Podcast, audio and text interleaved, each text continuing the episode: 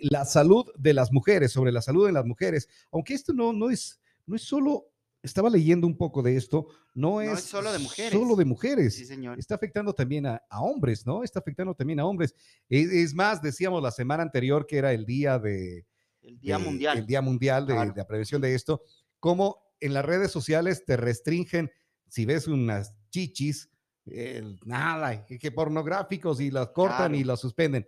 Pero, pues un par de, de, hombres, ahí sí, eso no importaba. Entonces una chica hacía la explicación en el pecho de su novio cómo tienen que ir haciéndose este, este tacto para, para poder detectar. Entonces, hoy vamos a conversar qué es el cáncer de mama y cómo prevenirlo, qué es lo que deben ir haciendo las mujeres. Le damos la bienvenida. Hoy está de estreno Aquí él es ginecólogo mastólogo. Oye, eh, interesante la profesión. Súper, súper chévere, súper interesante. Sí. No lo había escuchado antes, pero a lo bestia. Por, eso, por eso te digo, porque normalmente... Eh, ginecólogo, una cosa. Sí. Y el mastólogo. Mastólogo. claro. Y él es ginecólogo mastólogo. En este martes de salud es el estreno del doctor Israel Llerena. bienvenido. Buenas, buenas. Para no extrañar a la, a ver, le ponemos en contexto a Israel. En buenas, buenas, vas a escucharle pronto eh, a, Alina, Carolina, que es nuestra eh, compañera. Peor es nada, pero pero ahí está ella con nosotros las mañanas y va a estar eh, pronto ya contigo también. Israel, buen día, bienvenido. ¿Cómo están? Buenos días. Estamos, estamos. A todas las personas que nos escuchan, pues un saludo cordial. Y sí, como decías, la primera pregunta que siempre me la hacen es, ¿qué es un mastólogo? Claro. Pues mira, un mastólogo es una subespecialidad de la ginecología. Eso significa que después de ser ginecólogos, que estudiamos cuatro años, tenemos que estudiar uno o dos años más. O sea, como la maestría. Es una subespecialidad. Ah, subespecialidad. Sí. ¿Ya? Que la especialidad vendría a ser ginecología y obstetricia. ¿Ya? Y de ahí es una subespecialidad el tema de la mastología. ¿Ya? Entonces, eso lo hice un año en España, en la Universidad de Barcelona, y un año más en México, en la Universidad Autónoma de México. ¿Qué, hace el mastólogo? El mastólogo es la persona encargada de toda la patología maligna y benigna del seno, de hombres y mujeres.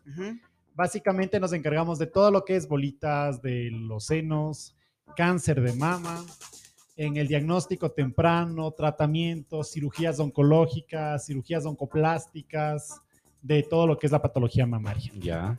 Eh, eh, es, es decir, no importa, no importa lo que decíamos antes, no importa que a ah, esto le da al hombre, pues mira, tengo bastantes pacientes, pacientes masculinos, en este caso, no solo con bolitas o ginecomastia o aumento de las glándulas mamarias de los hombres, sino también con cáncer de mama. ¿Hay cáncer de mama también, en hombres? cáncer de mama en los hombres. Aunque la frecuencia no es tan alta como en una mujer, porque aproximadamente 13 de, por ciento, 13 de 100 mujeres hasta los 70 años tienen el riesgo, solo por el hecho de ser mujeres, de presentar cáncer de mama. 13 de 100. 13 de 100. En cambio, a los hombres solo es 1 de 100 o menos de 1 de 100. Ya. Para que desarrolle cáncer. O sea, es, es como una lotería y sí, entonces. Bueno, más que lotería, no lo llamaría así, pero hay algunos factores. O sea, pero, pero como así. o, algo, algo así. A ver, ¿y, y, y qué factores pueden desencadenar en esto? ¿Qué factores pueden desencadenar el cáncer de mama? El cáncer de mama es una enfermedad multifactorial que significa que es producido por varios factores. Dentro de estos, el hecho de ser mujeres, que no hayan tenido hijos, que los hijos sean o que los tengan a partir de los 35 años, que no den de lactar a sus hijos, la presencia de o exposición a estrógenos, que son las hormonas que ellas mismas van produciendo, sobre todo más de 40 años, cuando la menstruación, la primera menstruación es antes de los 12 años, o cuando ya llega la menopausia o se les alza la menstruación después de los 52 años. ¿Te puede dar ahí también? Hay mayor riesgo para presentar cáncer de mama. A partir de los 50. 52 años de que se les alce la menstruación. Ah, ya. Al cáncer de mama te puede dar a mayor edad, mayor riesgo de cáncer de mama. Ah, mayor edad. pero siempre se va viendo un poco a edades más tempranas. Eh, eh, ¿qué, edad, ¿Qué La última paciente que operé, la más jovencita, 24 años. Wow. ¿Y por qué se le desarrolla tan rápido? Otra de las causas, otro de los factores puede ser también los factores genéticos. Entonces, de todas las pacientes con diagnóstico de cáncer de mama, solo el 5 al 10% pueden obedecer a factores genéticos, o sea, alteraciones en los genes, sobre todo en el BRCA1 y BRCA2. O sea, a ver, hablemos de, ¿e-, ¿es, es como una enfermedad hereditaria? Solo en el 5% de los casos. Puedes heredar el cáncer de mama siempre y cuando esté alterado uno de estos genes. Muchas, muchas veces las mujeres tienen ese miedo. A mi mamá le dio, a mi abuela me dio, a mí me va a dar. Hay una cosa importante que hay que determinar aquí, sobre todo, por ejemplo, que una paciente que tenga cáncer de mama no siempre tiene que ser genético. Y así tenga los familiares, la madre, la abuela, tías, primas con cáncer de mama, no siempre va a ser genético.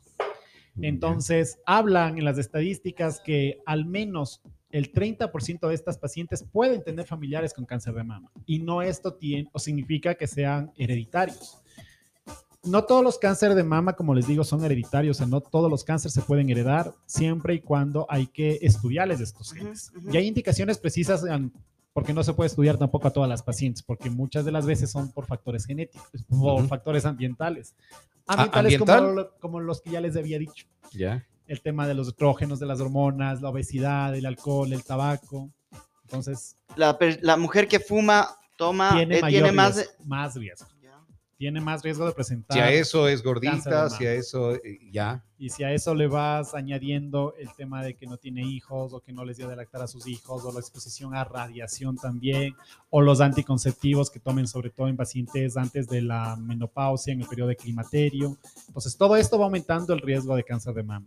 Y cuando hacemos las historias clínicas y tratamos de calcular el riesgo que tiene una paciente, van sumando todos estos riesgos. Entonces, sí es un dato un poquito alarmante. ¿Cómo, ¿Cómo hacer para prevenir este cáncer de mama en, una paciente que a lo mejor fuma, en una paciente que a lo mejor toma y todo eso? Pues hay algunos de estos factores que ya les he comentado que podemos eh, modificarlos. Son factores que se pueden modificar, como el tabaco, el alcohol, que pues dejando de hacerlo vamos disminuyendo los riesgos.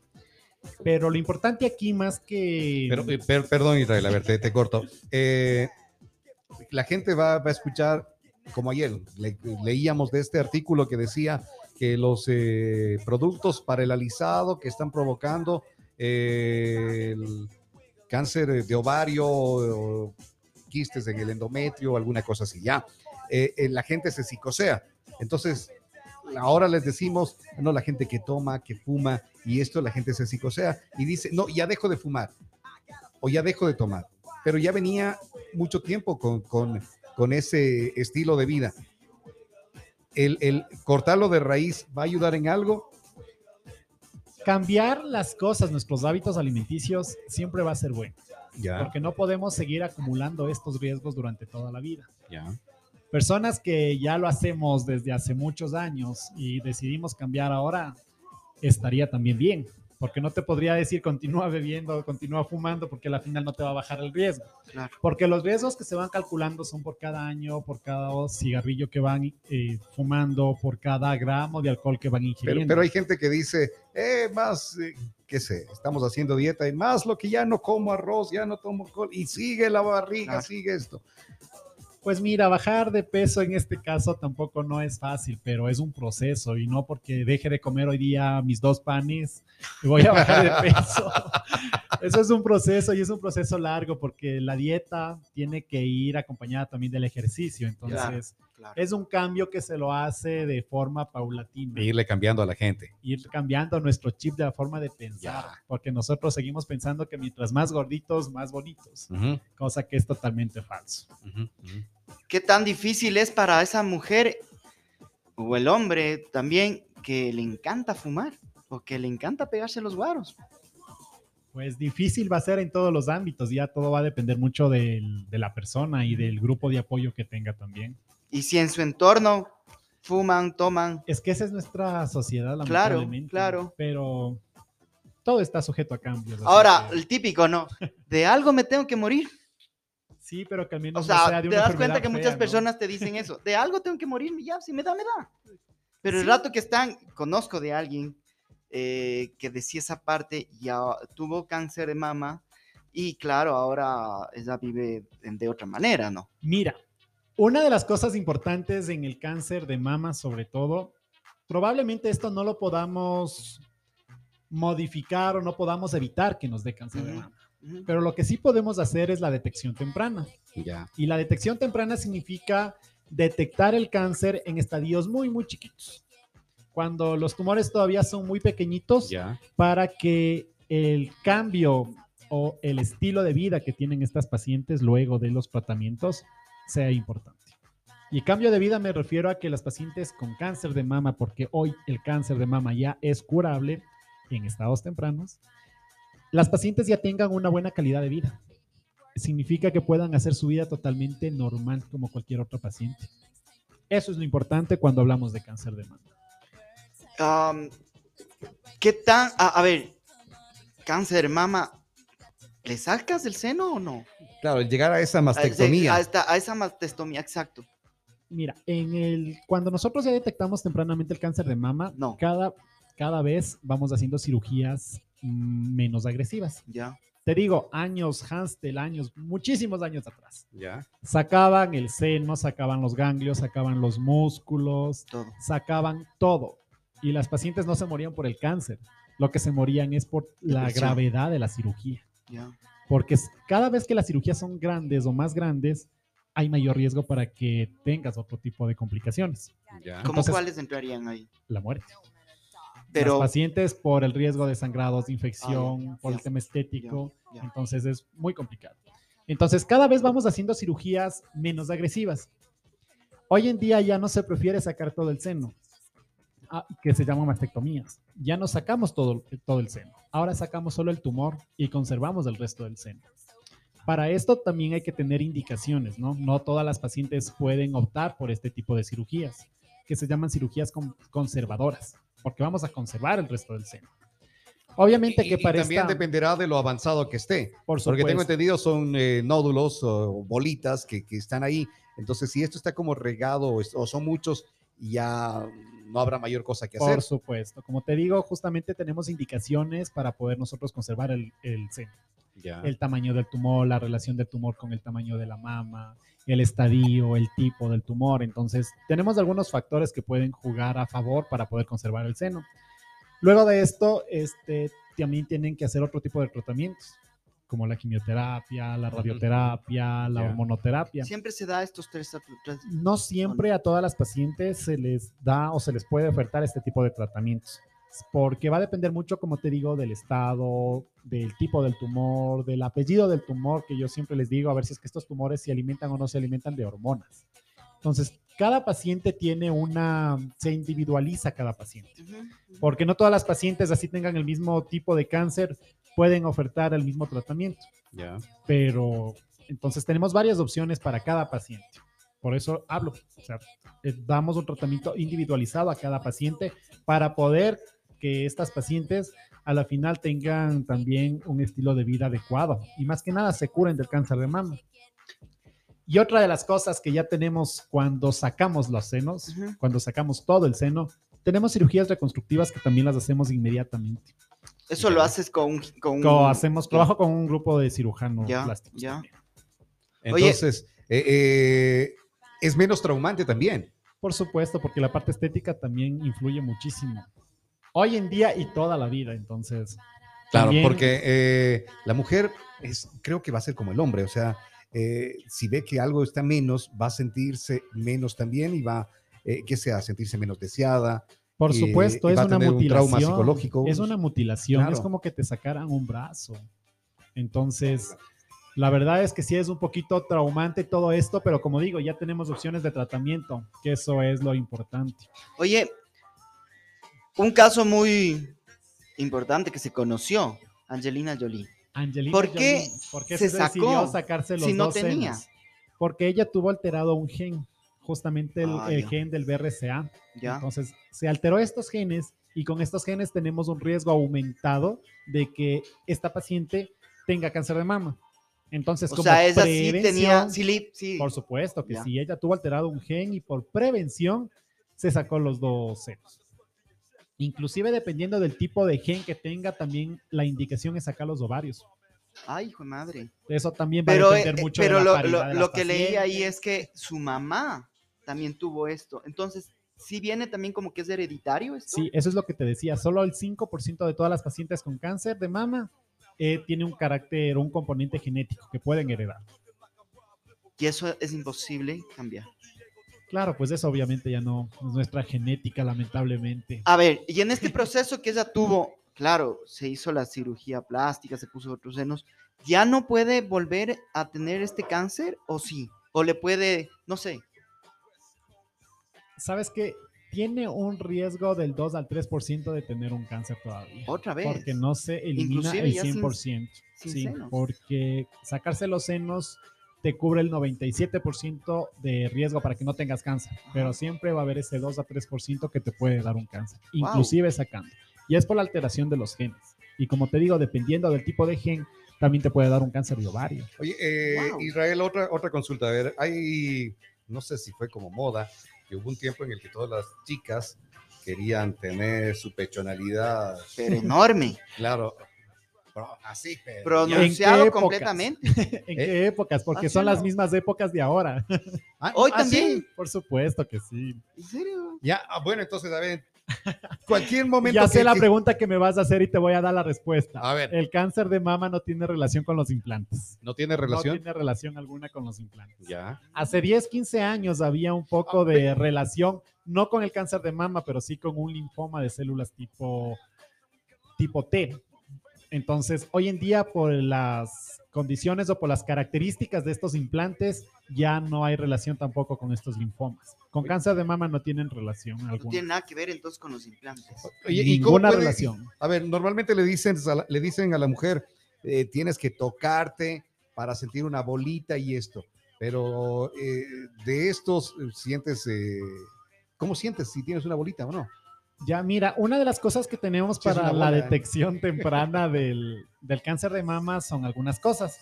Dentro de estas es la, la primera es la mamografía, que todas, todas, escuchen, todas las mujeres a partir de los 40 años tienen Deben. que realizarse una mamografía. Antes de eso no.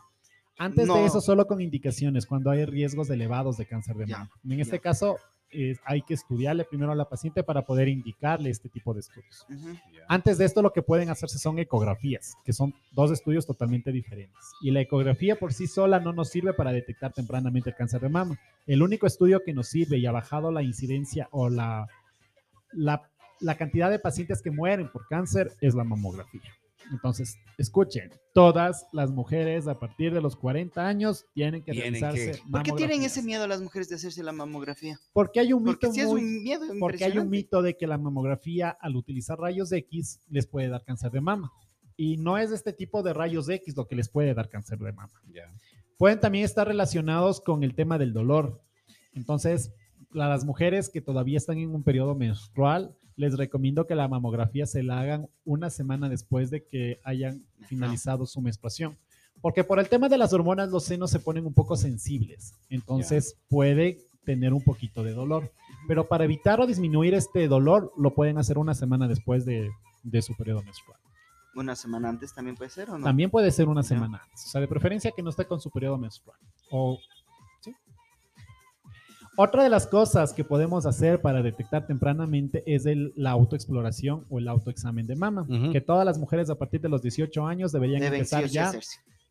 a aprender a hacerse su autoexamen de mama. Y sí, como decías, en internet hoy, en redes sociales, pues nos bloquean todo este tipo de cosas. Pero es una locura que no, o sea, de esa Sí, parte, pero- porque a la final estás. Sí, pero a la final son, sí, sí, información, pero probablemente siempre lo censuramos al- a, los A los senos senos. más, a los senos femeninos. Pero también pues tenemos imágenes, Claro, claro. sticker con los que podemos ahora ya mm, tratar de tomar conciencia a todas las mujeres para que aprendan a tocarse. Cáncer en el hombre de mama. ¿Cómo, cómo es el asunto? Porque claro, nosotros, yo nunca me toca. la verdad. Bueno, el autoexamen en los hombres por lo general no está indicado. Ya. A más que tengas la presencia de alguna bolita, de algún nódulo, de secreción por el pezón, sangrado por el pezón, retracción del pezón, que también son los mismos síntomas de las mujeres.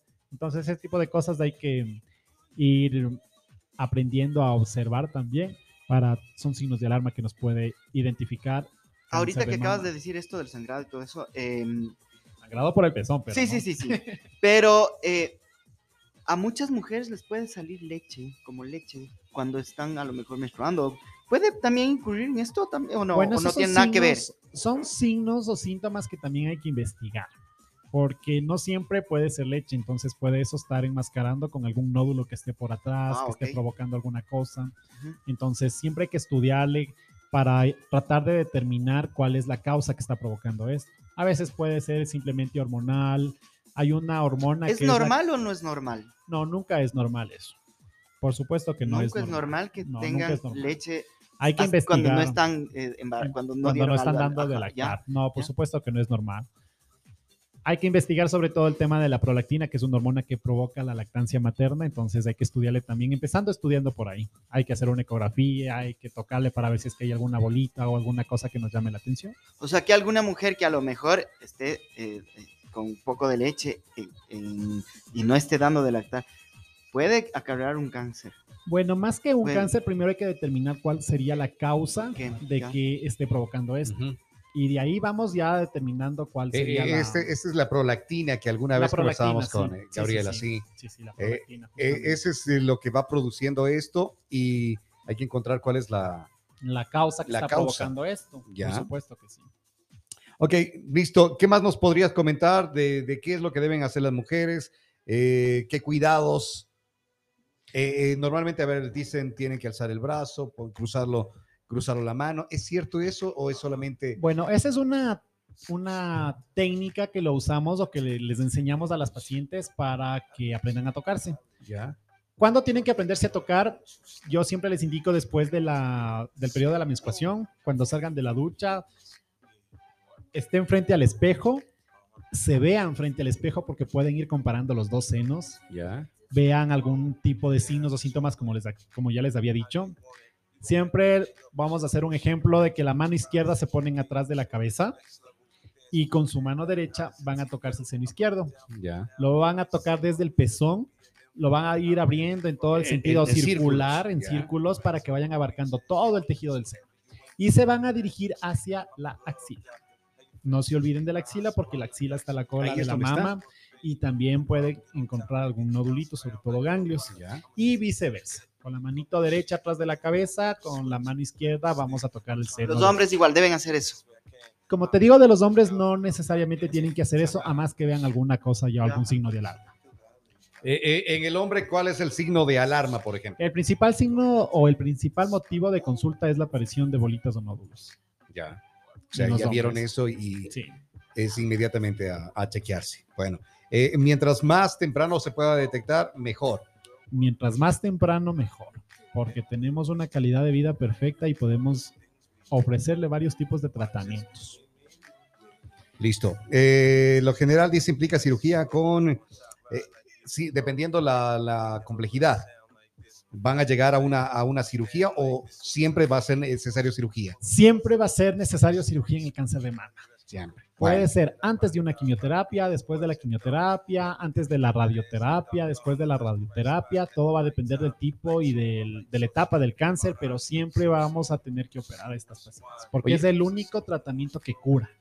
ya. Eh, eh, pero ahí viene además eh, los cuidados que debe tener postoperatorios, ¿no? Porque Todo la, va a la depender del- cicatrización. Sí, sí, por supuesto. Como te digo, todo va a depender del tipo de cirugía que se le hace. Ya. En este caso, cuando sacamos nódulos, o sea, solo sacamos el tumor, las cirugías conservadoras, yo utilizo técnicas de oncoplastia, que se llama así el técnico, en donde trato, mejor no trato, sino ta- tapamos los defectos Ya. para que estéticamente el seno no quede feo, para que no quede con el hueco, para que no quede con el pezón caído. Entonces, hacemos cirugía plástica en ese mismo momento, tipo reconstructivo, con el mismo tejido que nos queda para poder tapar estos defectos. Pues la verdad es que nos quedan bastante bonitas. Aparte de que ya están curadas del cáncer. claro. Que- la parte ¿Tie- importante. lo- lo- ¿Los senos tienen el mismo porte los dos o no? No, por lo general son asimétricos. Todo nuestro cuerpo es asimétrico. Ya. Un pie puede ser más grande, el seno puede ser más grande. ¿Por qué crees que las son distintas también? Eh, eh, ¿Dónde te encuentran Israel? Bueno, yo vivo en la ciudad de Quito, y Ya. tengo mi consultorio en Quito, pero soy pelileño. Ya. Ah, Entonces, antes de ir a estudiar a España y a México, yo ya trabajaba aquí en Ambato como ginecólogo ya, ya. obstetra. Entonces, tengo muchas de mis pacientes acá también en Ambato. Y ahora tengo mi consultorio en la Clínica Santa Inés, consultorio Ya. 314. Ya, Nos pueden ubicar al número de teléfono al 098 40 80 693. ¿Qué es el número para poder agendar su cita América? ¿En redes sociales cómo te encuentran? En redes sociales estamos como doctor.israel Yerena B. Ya. Más Así- solo así- Bambato lo encuentran en todas las redes sociales. En lo chévere. Eh, estoy, eh, octubre rosa. Es, eh, estoy leyendo algo que hiciste ahí eh, junto con eh, Oncosalud. Sí, mira, Oncosalud es un grupo de oncólogos Ya. que trabajamos, trabajo con ellos. Entonces, tenemos un grupo con el que trabajo que está incluido los oncólogos, el cirujano plástico, el Ya, patólogo, chévere. especialista en cáncer, que trabajamos en conjunto. Entonces, justamente el 15 de este mes, por el Octubre Rosa, dimos una campaña de prevención del cáncer de mama.